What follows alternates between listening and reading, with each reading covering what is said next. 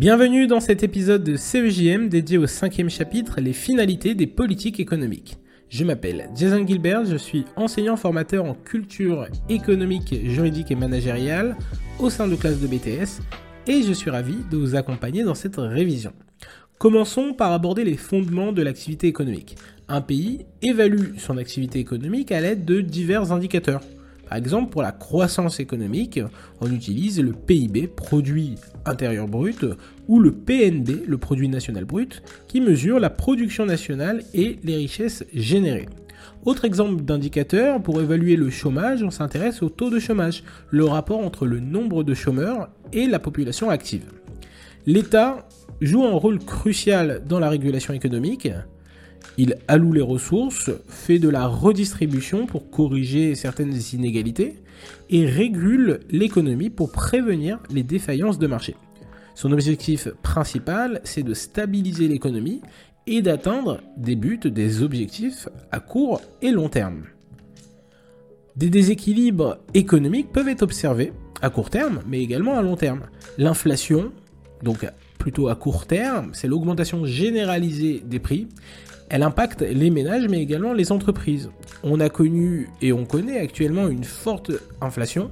En novembre 2023, par exemple, l'inflation en France était de 3,5% sur un an. Et on a connu au cours de l'année 2023 euh, des taux d'inflation à 5 et 6% sur un an. Ça entraîne une baisse de pouvoir d'achat pour les ménages et une incertitude pour les entreprises. Parmi les déséquilibres, on retrouve également le chômage, le déficit commercial ou bien la stabilité de la monnaie. Ces déséquilibres nécessitent une gestion délicate de la part de l'État pour maintenir la stabilité. Pour contrôler ces différents déséquilibres, les gouvernements interviennent via des politiques économiques. Deux grands types de politiques.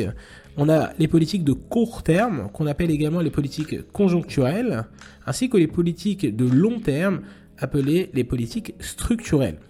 Les politiques conjoncturelles, donc de, court terme, incluent les politiques budgétaires et les politiques monétaires. Il s'agit donc de toucher au budget de l'État en augmentant ou en baissant les impôts, en augmentant ou en baissant les aides, et également jouer sur la quantité de monnaie en circulation à travers les politiques monétaires. Par exemple, une hausse des taux d'intérêt peut être utilisée pour contrôler l'inflation, parce qu'une hausse des taux d'intérêt entraînera une baisse de la consommation et une baisse des investissements, et donc contribuera à réduire les prix et donc réduire l'inflation.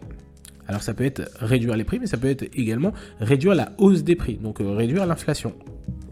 À moyen et long terme, les politiques structurelles interviennent pour modifier les structures économiques et sociales en favorisant l'innovation et la compétitivité.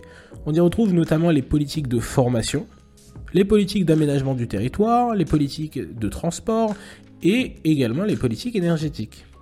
Voilà, c'est tout pour aujourd'hui. On a réussi à résumer en quelques mots, en quelques minutes, ce chapitre.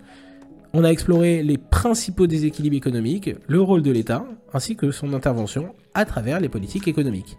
Abonnez-vous pour ne manquer aucun épisode et transformez vos révisions en une expérience enrichissante et ludique.